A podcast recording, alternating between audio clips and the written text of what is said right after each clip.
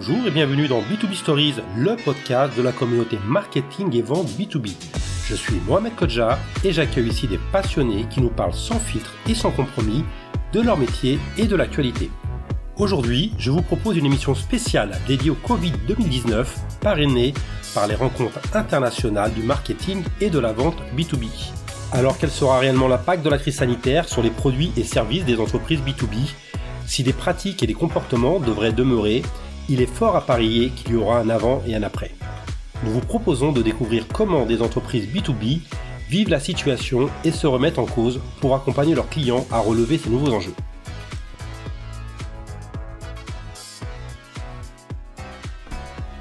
Bonjour à tous et bienvenue dans ce nouveau podcast dédié au marketing et à la vente B2B. Aujourd'hui, j'ai le plaisir de recevoir Nicolas Marceau, cofondateur de Magic Office et de la société Square. Salut Nicolas, comment vas-tu?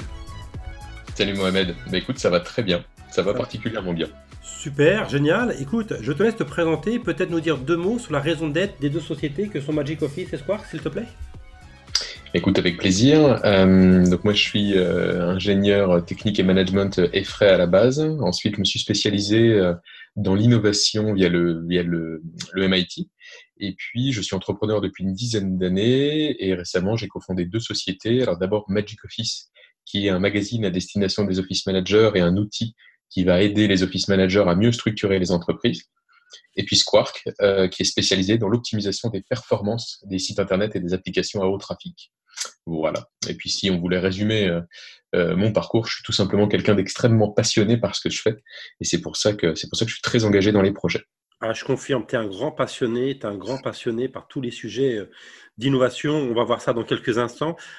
première question, on va commencer par les rimes. Quel est ton plus beau souvenir des rimes? Ah, c'est une très bonne question ça. Euh, alors j'ai eu la chance de participer deux fois. Euh, le premier qui me vient en tête, euh, c'est de te voir danser à 4 heures du matin avec des lapins crétins. Ça, ça me paraît. Et puis non, plus récemment, je dirais que je crois, ouais, je crois que le dernier épisode qui m'a vraiment marqué, c'est la conférence de Théo Duverger sur la confiance. On a tous ce mot confiance, on l'utilise tous beaucoup. Et en fait, pour une fois, il a mis des, des mécanismes très concrets sur l'explication de ce qui provoque la confiance et de comment l'entretenir. Je consomme beaucoup d'interventions très variées sur des tas de sujets. Et franchement, la conférence de Théo, elle était vraiment top. Alors, tu vois, c'est marrant parce que j'ai eu Théo hier et on a reparlé de confiance, notamment dans le contexte actuel. Ah bah, tu vois. Ouais. Dis-moi, Nicolas, comment vis-tu le confinement à titre personnel? Alors sur le plan perso, je le vis plutôt bien. Euh, c'était assez incertain au début. J'avoue que j'ai pas, l'habitude de beaucoup bouger. Je fais beaucoup de transports en commun, beaucoup de déplacements. Donc c'est vrai que c'est un peu, un peu une période nouvelle pour moi. Euh, sur le plan personnel, alors je profite de mon fils qui a trois ans comme j'en ai jamais profité. Donc ça c'est un aspect euh, extrêmement positif mine de rien. C'est une période qui se prête pas mal à la réflexion, pas mal à la lecture, à, ce genre de choses. Donc j'essaye de, j'essaie de profiter de cette période pour grandir et pour pour continuer à, m'enrichir un peu et puis euh, et puis sans doute aussi mettre de côté tous les sujets qui peuvent être plus inquiétants et plus plus anxiogènes. Euh, je suis devenu un expert en pâte à sel. Donc ça, je fais de la pâte à sel et de la peinture sur pâte à sel comme personne. voilà. Et donc, euh, donc, je dirais que pour l'instant, pour l'instant, ça va. Et vu la manière dont ça s'est passé jusqu'ici, je suis pas trop inquiet pour la suite. Quoi. Quelle a été ta, ta réaction à l'annonce du confinement? Alors, l'annonce du confinement, bah, moi j'étais déjà confiné depuis 15 jours, euh, puisque j'avais un tout petit peu, hein, je pense comme beaucoup, anticipé le truc et ça me paraissait une évidence qu'on allait être confiné. Donc en fait, euh, je pense que j'ai plutôt vécu l'annonce du confinement comme un soulagement. Euh, déjà parce qu'on savait à quoi s'en tenir, que euh, on arrêtait de recevoir des messages WhatsApp tous les deux jours en disant euh, on va être confiné dans 24 heures, on va être confiné dans deux heures, vite barre-toi dans ta maison de campagne, voilà. Et puis aussi parce que ça met un peu les personnes à l'abri et, et voilà, sur un plan purement personnel pour la famille, les collaborateurs et un peu tout le monde autour de moi, savoir que les gens étaient chez eux à l'abri plus par obligation qu'autre chose, c'était un peu c'était un soulagement quoi concrètement. Et du coup, suite à l'annonce du confinement, je dirais que ce qui m'a un peu plus manqué, c'est la visibilité sur les dates. Tout le monde savait au départ qu'on ne resterait pas 15 jours chez nous. Hein. Ça, je pense que c'était une évidence. Par contre, euh, 15 jours, puis 3 semaines, puis ainsi de suite. Et alors, ils ne sont pas magiciens, hein. ils ne pouvaient pas savoir, ils ne pouvaient pas voir l'avenir. Euh, mais les courbes étaient suffisamment là. Et, euh, c'est vrai que l'organisation, je pense, au début du confinement, n'aurait pas tout à fait été la même si j'avais prévu d'y passer deux mois. Quoi. Mmh voilà dans les grandes lignes. Qu'est-ce qui t'a le plus marqué depuis le, début de cette crise? Euh, Alors, qu'est-ce qui m'a le plus marqué depuis le début de cette crise? Euh, Alors, moi, il y a un mot qu'on entend, mais tu l'as dit dans l'introduction d'ailleurs, euh, il y a un mot qu'on entend quasiment systématiquement, c'est le, mot résilience. Mhm. Alors, c'est un mot qui est employé à, plein de sauces. Alors, la, définition, du coup, j'ai plongé, surplongé dans la définition de, la notion de résilience. J'ai lu que c'était la capacité d'un matériel à être déformé sans casser. Et j'ai trouvé le système pas trop mal, l'image pas trop mal. Parce qu'en fait, oui, en effet, on est, on est sous, dans la résilience, on est dans la résilience des personnes, des collaborateurs, des clients, des, de nous, de nos compagnes, de, voilà, de tout le monde. Tout le monde doit être résilient. La résilience des business models. Euh, et moi qui accompagne quelques startups, ça m'a donné un très très bon exemple pour leur expliquer pourquoi l'engagement client est une variable parfaitement clé dans les business models. Euh, et puis, il y a toutes les résiliences en système financier, système de santé, alimentaire, logistique, qui ont quand même particulièrement bien tenu. Donc, ça me donne une vraie confiance sur, nos, euh, sur, les, différents, sur les différents systèmes qui nous entourent. Euh, et puis, je finirai aussi par le, celui qui est un peu plus, euh, un peu plus lié à mon, à mon, mon expertise, euh, c'est la résilience des systèmes d'information. C'est-à-dire que entre la data, Internet, les réseaux sociaux, le téléphone, la visio, l'explosion de la, consommation de la data des, des personnes, tout a particulièrement bien tenu. C'était pas gagné et je pense que ça c'est plutôt une excellente nouvelle. Donc, euh, donc on ne sait pas trop ce que ça va laisser comme trace, euh, tout ça. Mais quoi qu'il arrive, je trouve que pendant ce confinement, il y a une énergie absolument incroyable qui a été, qui a été mise en œuvre par plein de personnes. On discutera de l'innovation sans doute un peu plus tard, tu l'as dit en intro aussi. Mmh. Mais, euh, mais voilà, je trouve que c'est je trouve que c'est une période qui a permis de mettre en avant pas mal de comportements très intéressants des individus. Et dans, le fonctionnement, euh, on parle de comportement, dans le fonctionnement de Magic Office et de Squark, qu'est-ce qui a changé alors, nous, on a, déjà, on a de la chance parce qu'on est une jeune société, on n'est pas énormément en interne. On a aussi de la chance parce qu'on est une société qui est très digitale, donc euh, on est très habitué à utiliser les outils. Mm. Et puis, moi, je suis un grand militant du, euh, du travail en remote, euh, donc tout le monde, tout le monde très très libre dans le télétravail et euh, on a des bureaux en, en espèce de coworking euh, un peu partout, mais chacun euh, s'organise de manière, de manière indépendante. Mmh. Donc, quoi qu'il arrive, sur ce plan-là, nous, pas trop d'impact en interne. On a la confiance, enfin la confiance, je reviens décidément beaucoup sur la confiance, mais comme quoi la conférence de Théo m'a marqué, on fait énormément confiance à l'équipe et j'ai une excellente équipe qui est habituée à travailler de manière extrêmement indépendante. Donc, mis à part les enfants qui passent sur les webcams euh, pendant les visios et puis les inquiétudes personnelles quand même qu'il faut gérer euh, parce que parce que tout le monde euh, traite ses propres inquiétudes. Pour l'instant, nous pas trop d'impact quoi, concrètement. D'accord. Au niveau business, au niveau du pipe, je, je pose constamment cette, cette question. Les projets, ils ont évolué, ils ont été repoussés, reportés? Alors sur Squark, il y a deux grands types. Euh, tout ce qui était déjà bien avancé ou lancé, c'est en général des projets qui sont assez, euh, qui sont plutôt très bien planifiés, qui sont très bien prévus. Donc là-dessus, pas spécialement de changement. Par contre, pour le newbies, clairement, il y a un impact. C'est-à-dire que tout ce qui était dans le pipe, pour l'instant, est gelé, quasiment concrètement, euh, sauf ceux qui ont des vraies problématiques core business liées au trafic ou à la performance. Les autres, concrètement, ça discute plus que ça avance, pour être honnête. Euh, c'est pas forcément un problème entre guillemets, c'est pas forcément, enfin, c'est jamais une bonne nouvelle que le newbie soit gelé, mais c'est souvent des projets de toute façon qui sont nécessaires, donc tôt ou tard, ils finiront bien par, euh, ils finiront bien par, être lancés. Et puis sur le, le sur le plan, je pense qu'il y a aussi un impact. Euh, cette, je pense que cette crise va faire réfléchir pas mal de gens sur les prestataires qui veulent choisir, et euh, j'espère qu'elle va axer le, choix des prestataires sur des personnes qui sont des entreprises qui sont flexibles, euh, qui ont montré leur résilience pendant cette crise, et aussi peut-être euh, des acteurs un peu plus proches entre guillemets euh, géographiquement. Voilà. Donc en ça, j'ai un bon espoir que le pipe se regonfle relativement rapidement après cette sortie de crise. Tu mmh. remarqueras que je n'ai pas donné de date. Hein. Ouais, ouais, ouais. Et c'est intéressant c'est un point important juste pour Magic Office. Euh, bah, la, sortie de la solution était planifiée il y a quelques semaines et, euh, la solution euh, est dédiée à la gestion des entreprises et des bureaux. Donc bien évidemment, toute la sortie a été mise en stand-by. Ça, ça a été une, bonne petite perturbation quand même. Voilà. Je dirais même carrément que c'est une belle tuile. je suppose que tu t'es reconcentré de ce fait sur tes clients. Je, pense que c'est une évidence, en fait. Je pense que c'est une évidence. C'est-à-dire qu'à partir du moment où c'est extrêmement compliqué ou alors où tu peux plus vendre, il mmh. faut se concentrer sur ce qui te fait vivre. Euh, et ce qui te fait vivre, c'est tes clients. donc à partir de ce moment-là, il est parfaitement évident qu'il faut se concentrer sur ses clients avec quand même un sujet, c'est que euh, il faut se méfier de trop de concentration à un instant donné, et puis ensuite tout basculer sur la partie euh, développement du business et du coup abandonner les clients. Si on habitue les clients à un service exceptionnel, il va falloir conserver ce service exceptionnel. Voilà, ça c'est ça c'est extrêmement important. Euh, bon après tu nous connais, hein. chez nous il y a forcément déjà un service exceptionnel, donc c'est pas c'est pas trop la problématique. Euh, non, je, pense que ce qui a changé moi, c'est que euh, déjà j'ai eu des personnes, de, des clients de chez les clients et des équipes que j'avais jamais eu avec qui j'avais jamais été en contact.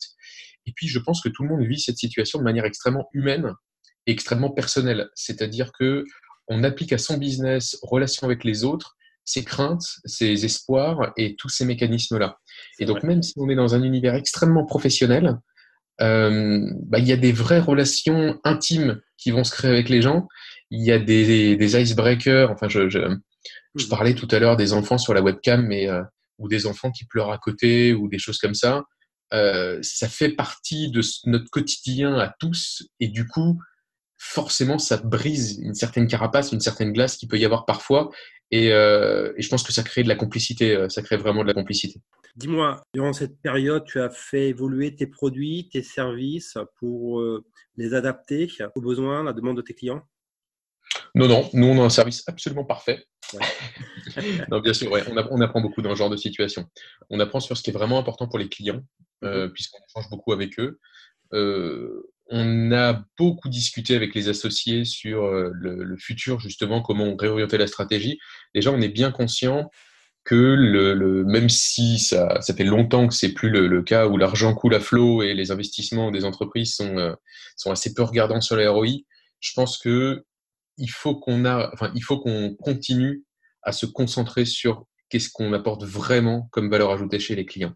Et du coup, pour être très sincère, on a éliminé de la roadmap produit plusieurs fonctionnalités, plusieurs grosses briques qu'on avait prévues, qui du coup sont étonnamment ont paru à toute l'équipe un peu cosmétiques. Euh, et je pense que voilà, il y a une espèce de prise de conscience pour se dire bon voilà, maintenant on va parler ROI, on va parler impact, et, euh, et du coup on va arrêter le côté euh, euh, marketing bullshit, on est entre gens du marketing, donc on peut, on peut parler de ça. Et on va essayer vraiment de se, se, se concentrer sur, sur une vraie promesse et sur des clients qui sont ambitieux, quoi, concrètement. donc, concrètement, hmm. nous, voilà, notre cible, c'est les dirigeants, les équipes marketing, tu le sais, euh, qui ont des gros projets techniques, qui ont des projets techniques ambitieux et qui ont besoin de résultats. Hmm. Et peut-être que ça, ça va être une différence.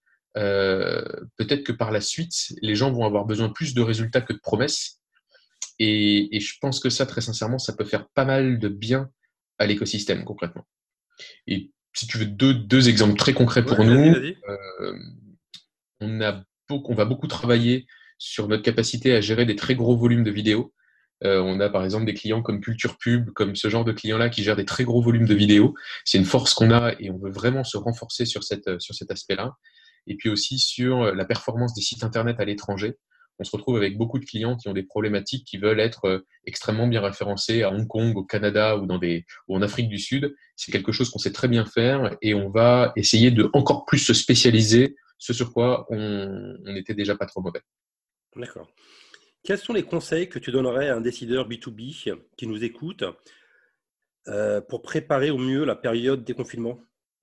Euh, bah, C'est le moment de commencer à racheter les concurrents. Voilà non, non, Alors, j'ai pas vraiment de conseils à donner. Euh, peut-être que ce que je peux vous dire, c'est ce que nous, on a en tête plutôt pour nous. Euh, on va travailler sur une charte de la confiance au niveau des collaborateurs. Ouais. Euh, je pense que c'est quelque chose qui, qui, nous paraît relativement important sur cette partie-là. On va essayer de faire des points extrêmement réguliers sur la notion de création de valeur pour être sûr que tout ce qu'on entreprend dans la société dégage de la vraie valeur et là, je fais un lien direct avec l'industrie euh, et une opposition entre l'industrie et la création de beaucoup de startups qui ont des valorisations stratosphériques. Et euh, voilà, je, Bird a, licencié la moitié de ses objectifs, alors que je pense qu'il y a des industries qui vont très bien traverser la crise. Et voilà, ça, je pense que ça, c'est pas, une mauvaise chose. Euh, je le disais un peu tout à l'heure, filer un peu moins de pognon aux sociétés américaines et puis favoriser des sociétés souveraines, des sociétés françaises. Je pense que ça, c'est fondamental. Euh, et, au-delà de la solidarité, ça me paraît presque du bon sens, puisque les autres le font, tout simplement. Mhm. Et puis, plus réfléchir rentabilité et peut-être un tout petit peu moins euh, croissance rapide. voilà, voilà ce que nous, en tout cas, on a mis, on va essayer de centrer pour les prochains mois. Bah, quoi qu'il arrive, cette crise, c'est un traumatisme. C'est un traumatisme pour tout le monde, ça va être un traumatisme économique global, ça va être un traumatisme pour les entreprises, pour les collaborateurs, les patrons, j'en parle pas, les entrepreneurs, c'est pareil. Donc, tout le monde parle de ce qui va perdurer, c'est le télétravail. Très sincèrement, moi, pour moi, c'est un point qui est totalement anecdotique. Euh, c'est bien si le télétravail continue. Euh, moi, je suis un grand défenseur de ça, mais c'est pas ce qui changera. Euh, je vais espérer, allez, je vais prendre le pari que ce qui va perdurer ensuite, c'est ce qu'on aura appris le focus core business, l'importance de la relation client et puis la capacité d'innovation, c'est-à-dire la, place fondamentale qu'il faut donner à l'innovation dans les différentes entreprises et valoriser les personnes qui euh, sont des moteurs de l'innovation. on va rebondir sur l'innovation. Qu'est-ce qui t'a paru le plus innovant durant cette crise? Ah, Tout, absolument tout. Ça, c'est un, ça, c'est un boulevard, ce sujet-là. Il euh, n'y a qu'à allumer son compte LinkedIn et voir défiler un tout petit peu tout ce qu'on n'a jamais vu par avant.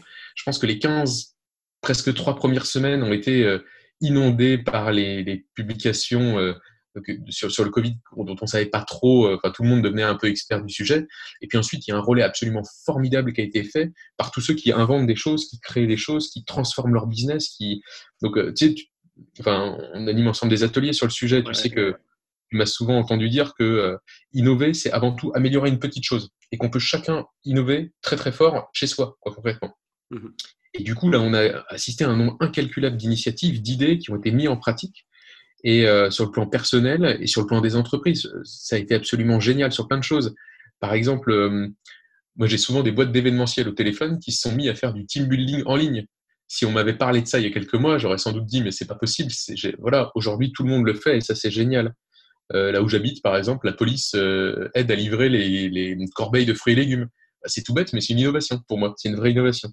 Et puis, il y a des choses beaucoup plus profondes, qui ont plus de sens, sans doute, avec un Decathlon qui a découvert que ces produits euh, purement loisirs pouvaient servir à sauver des vies. Ça, ça a été un gros exemple, mais quoi qu'il arrive, c'est un véritable exemple d'innovation. On prend un produit qui est sur un marché et on va l'utiliser pour un autre usage. Et puis des entreprises qu'on peut quand même saluer, euh, des LVMH, des entreprises comme ça qui se sont mis à fabriquer des produits à but euh, non lucratif, du gel, des masques, des respirateurs, des choses besoin. Et ça, c'est ce qu'on appelle des innovations sociales, tout simplement. Euh, et ça, c'est extrêmement important. Et je pense que voilà, l'innovation a plus que jamais été un moteur réel chez tous ceux qui ont voulu sortir de leur zone de confort. Et ça, c'est absolument génial. D'après toi, est-ce que l'innovation demain va prendre davantage de place dans nos fonctionnements? Je crois qu'il y a une chose, c'est que le plus dur dans l'innovation, c'est le premier mécanisme qui, constitue qui consiste à oser faire quelque chose, à oser commencer, à oser entreprendre, à oser sortir de sa zone de confort, avoir cette audace-là. Ça, c'est le, premier mécanisme. Et donc, bien évidemment, le, fait que la plupart des, que beaucoup de personnes se sont mis à faire des choses différentes, vont tout simplement ouvrir les esprits mmh et vont permettre aux entreprises et aux personnes de s'apercevoir qu'en fait, un, c'est pas si difficile de faire des choses qu'on n'a pas l'habitude de faire, qu'on apprend beaucoup et que ça nous apporte énormément et qu'on apporte aux, choses, aux, autres concrètement. Euh, et, donc j'espère vraiment que ça, demain, euh, ça sera mis beaucoup plus en centre et beaucoup plus en valeur dans les entreprises. Donc oui, ça va continuer, bien entendu. D'accord. Quelles sont selon toi les sociétés qui vont réussir dans le monde de demain? Les sociétés qui vont réussir. Euh, celles qui sont assises sur des montagnes de cash, ça c'est sûr. Hein. Euh, les GAFAM, ils vont réussir. Euh, non, je le disais précédemment, les sociétés qui ont une vraie culture de l'innovation, ça, ça, me paraît, ça me paraît important parce que c'est des sociétés qui sauront tout simplement se, être suffisamment flexibles, modulables, se réinventer. Et donc les boîtes qui sauront se réinventer, euh, ça, ça, celles-là vont réussir. Et puis, tu sais, dans, les, enfin moi là, je vais, je, vais faire un focus sur la partie entrepreneuriat. Dans les compétences de l'entrepreneur, la gestion de crise, qu'elle soit humaine, qu'elle soit sociale, qu'elle soit économique, c'est une part non négligeable des compétences. Donc, que ça passe ou que ça passe pas pour les boîtes, euh, après tout, du point de vue purement interne d'une société, c'est une crise. Et c'est là la particularité, en plus, qu'il était vraiment pas facile de se préparer, et puis qu'elle était quand même très subie. Donc, quoi qu'il arrive, les entrepreneurs vont apprendre, les entreprises vont apprendre, et ça, ça va créer de la valeur. Et puis, il y a un point, il y a un point important, c'est que euh, on est en France. Euh, le gouvernement euh, sans, aucune, sans aucune partie politique, ce que je vais dire, mais a quand même mis en place des mesures absolument exceptionnelles. La Banque européenne a extrêmement bien fonctionné dans un temps assez record. Et ça, ça va aider beaucoup de monde. Donc un jour, il faudra bien payer l'addition, il n'y a pas de secret.